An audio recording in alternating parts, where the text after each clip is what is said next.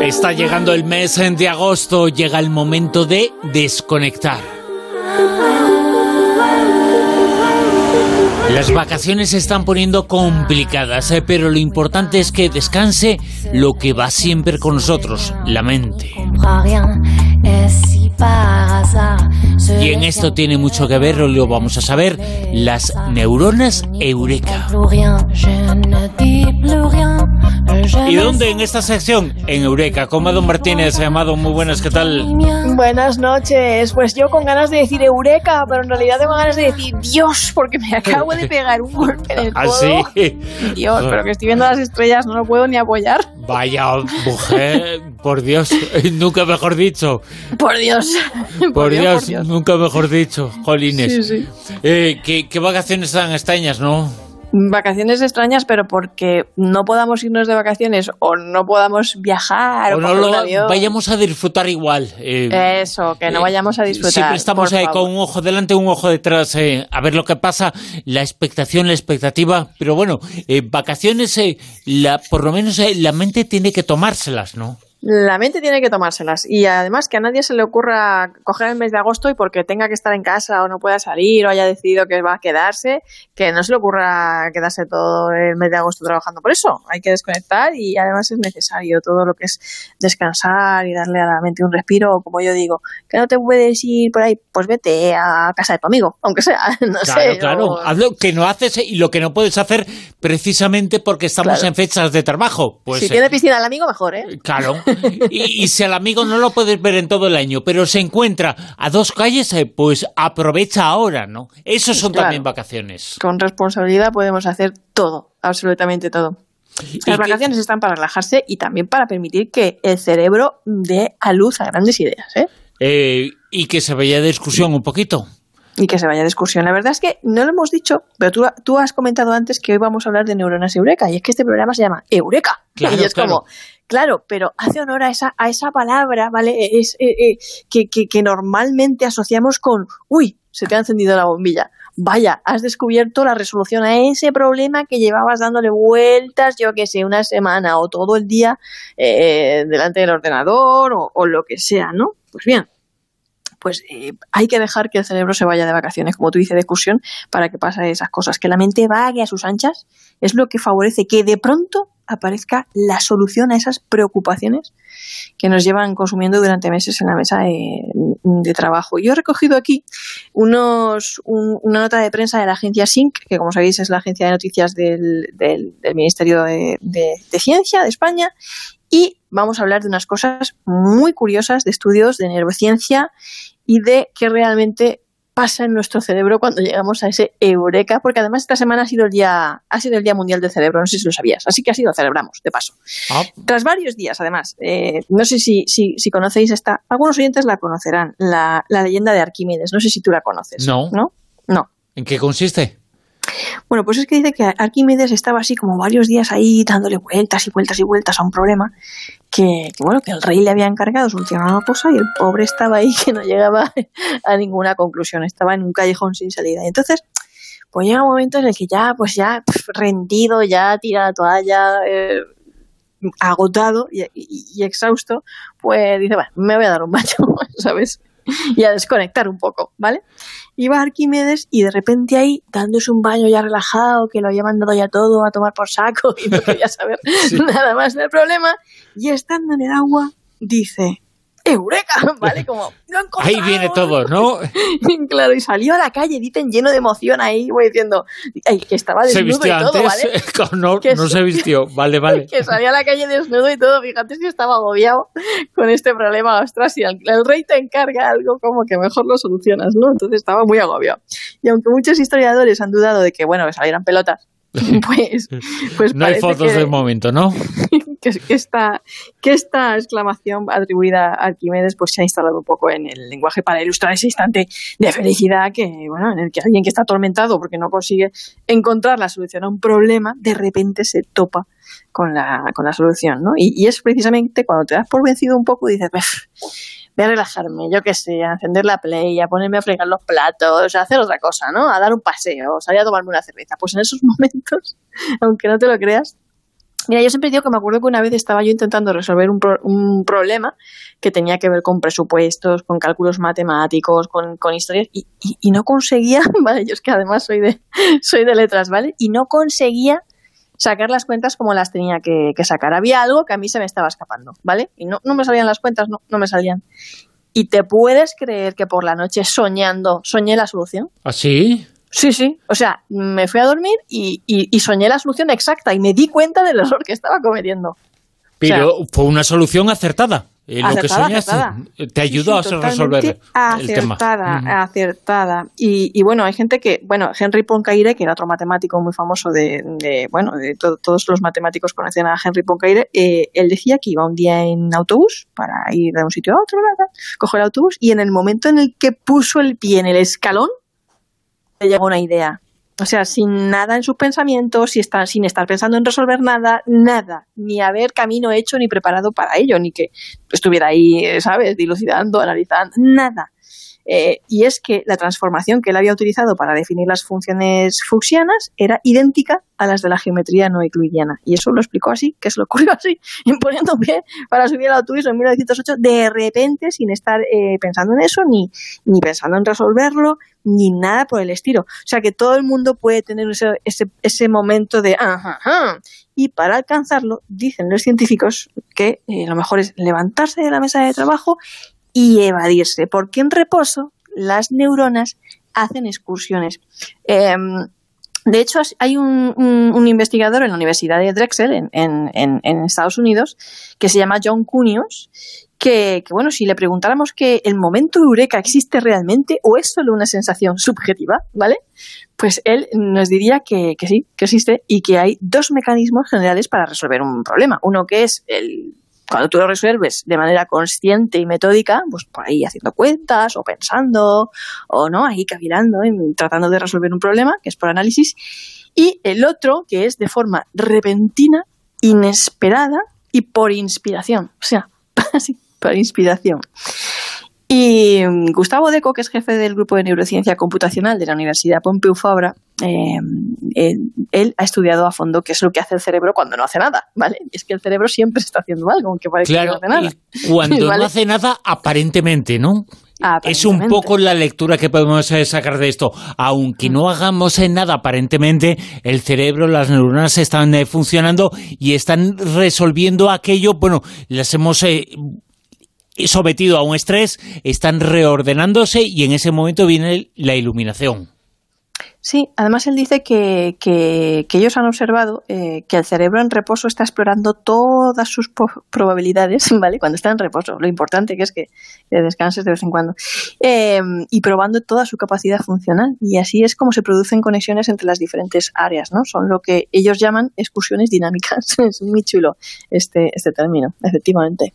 Y tienen eh, las neuronas esas, eh, ¿qué podemos eh, decir de ellas? porque existen, están localizadas, las neuronas Eureka no son solamente una denominación, sino que son una realidad y las podemos identificar en un sitio concreto del cerebro.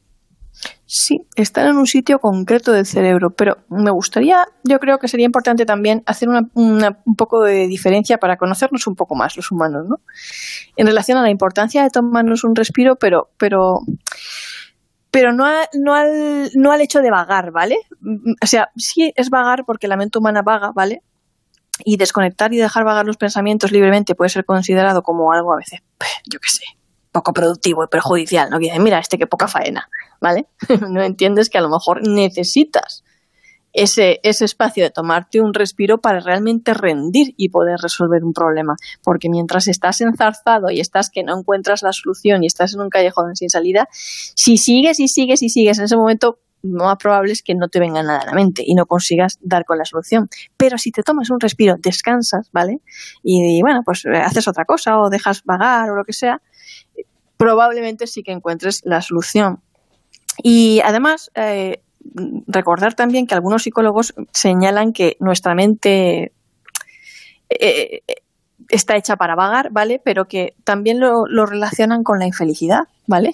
Esto creo que alguna vez, bueno, no lo hemos comentado nunca, pero, pero es importante eh, traerlo aquí, porque si no lo hemos comentado o lo hemos comentado, lo recordamos. La cuestión es que em, eso que para los científicos es una fuente de inspiración, también es una fuente de infelicidad, entre comillas, ¿vale? Entonces, como que ni tanto ni tampoco, porque soñar despiertos, según la ciencia y los psicólogos, nos hace un poquito infelices de vez en cuando, ¿Ah, pero no sí, pero no por el hecho de dejar vagar, eh, sino mm, más concretamente cuando pensamos en el pasado, en cosas que, no que ya no podemos arreglar, ¿vale? O en el futuro, en cosas que nunca sucederán. Alguna vez hemos hablado un poco de esto, ¿vale? No desde este punto de vista en concreto, pero eh, pensar en cosas que no ocurrirán, pero podrían ocurrir, pensar en el futuro, es un logro cognitivo para el ser humano, sin duda alguna. Eh, no hay parangón en el mundo animal. Nosotros con eso, vamos, eh, eh, ha sobrevivido la especie y ha llegado a donde ha llegado, ¿no? Con esa capacidad de planear, de anticiparnos, de imaginar escenarios, pero tiene un coste emocional para, para el ser humano porque, porque le hace un poquito infeliz también, se preocupa por cosas que a veces no, no... Normalmente se sueña con lo que no va a ocurrir. Vale, o sea, vagar es sano, pero hasta cierto punto, sí, Sí, sí. Que tampoco te pierdas ahí en, en, en las historias estas y tal. Pero bueno, este científico del que mencionábamos antes hizo un experimento, un que consistía en, encontrar, él cogió a cuatro, cuatro, grupos, consistía en encontrar tantos usos como fuera posible de un objeto, ¿no? que se le daba eh, a, los participantes durante un tiempo limitado y determinado. Bueno, pues eh, básicamente, para resumir el tema de, bueno, a algunos se le dieron esto, a otros se le dieron no sé qué, tuvieron descanso, tuvieron descanso y cómo lo hicieron, ¿no? Básicamente, los que descansaron y los que tuvieron eh, pues más manga ancha, se les permitía que su mente se distrajera con otras cosas, ¿sabes? Cuando se les volvió a presentar el mismo tipo de test, solamente a este grupo, al cuarto grupo, al que había descansado y se había tomado sus, sus respiros, el que había podido distraerse, qué palabra tan bonita, en definitiva, fue el que mejoró su rendimiento a la hora de darle usos a, ese objeto. ¿Por qué? No sé. Porque desvelar lo que ocurre dentro del cerebro cuando eh, pasan esas cosas o llega el momento eureka todavía sigue siendo un misterio. No se sabe muy bien por qué nacen estas ideas eh, tan magníficas y es tan repentino como parece y cómo se produce, pero como tú has dicho, sí tiene una localización. Estas neuronas eureka están en el lóbulo temporal derecho, justo en la oreja derecha.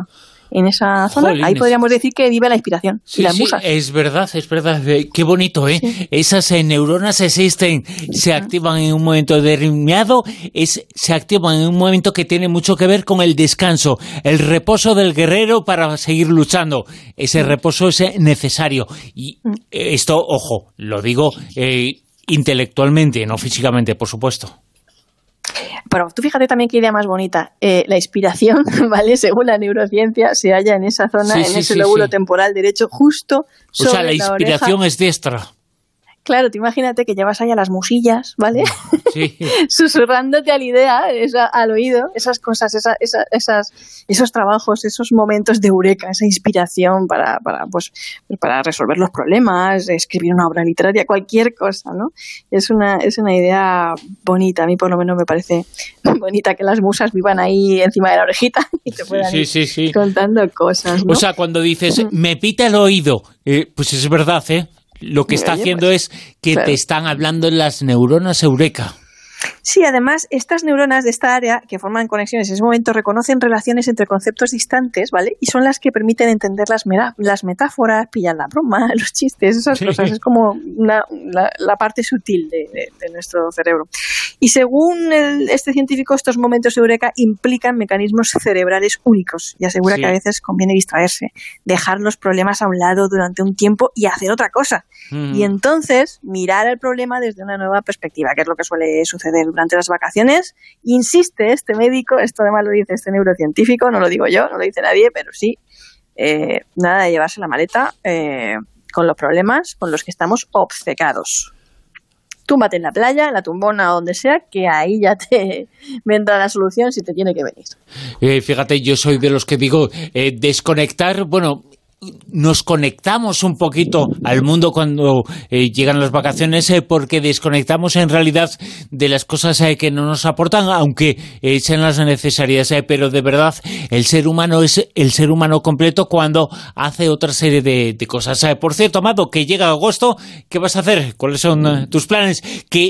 Muchos eh, de nuestros oyentes eh, lo sepan, que te vamos a escuchar eh, mucho aquí en la Rosa de los Ventos durante el mes de agosto. Algunas grabaciones en momentos importantes que has tenido en Eureka, los vamos a volver a escuchar aquí. o sea que el oyente vas a poder seguir disfrutando de ti, pero tú qué vas a hacer? ¿A dónde te vas a ir para desconectar? Pues yo creo, mm, sinceramente, que voy a intentar. Yo es que. Estás como todos, ¿no? No saber qué hacer. Como todos, porque la incertidumbre es como que ahora mismo es también parte de la vida, ¿no? Sí, es como la tónica y cuesta hacer planes, ¿vale? Porque hoy piensas una mañana una cosa y mañana a lo mejor, pues ese, ese plan se, se desboca que en el fondo, aunque nosotros tengamos la, la, idea, la falsa idea de que lo tenemos todo bajo control y podemos hacer planes exista el coronavirus o no exista, ¿vale? No tenemos ningún control y las cosas pueden cambiar de un momento a otro, ¿vale? Sí, Se pueden torcer nuestros planes y, y todas esas cosas. O sea que en realidad no ha cambiado nada. Es más una cuestión psicológica que, que, que, otra, otra historia. Podría pasar cualquier cosa también y podría, yo qué sé, no cumplirse ninguno de nuestros planes y expectativas. Así que teniendo en cuenta. Que no le echemos la culpa al coronavirus eh, si no se cumplen. Que hay más eh, motivos, hay más hay cosas que pueden influir. Claro, así que teniendo en cuenta todo esto y que a veces se me han eh, trastocado planes, más por darme un vértigo que por coger el coronavirus o por perder un tren, que yo soy una pieza de trenes y una pieza de aviones, todo el mundo que me conoce lo, lo sabe. Pues he decidido que, que sí, que voy a darme un respirito, no sé dónde, no sé con quién, todavía lo tengo que decidir, pero definitivamente voy a desconectar y voy a aparcar el trabajo unas semanitas. Durante el mes de agosto hay que intentar reparar, hay que mandar de excursión al cerebro para que pueda seguir trabajando mejor en el futuro y para que durante ese tiempo esas neuronas, las neuronas eurecas se activen y nos iluminen un poquito el camino. Hacen ellas el trabajo, nosotros eh, lo disfrutamos, eh, pero tenemos eh, que dejarlas trabajar y para eso tenemos que desconectar un poquito.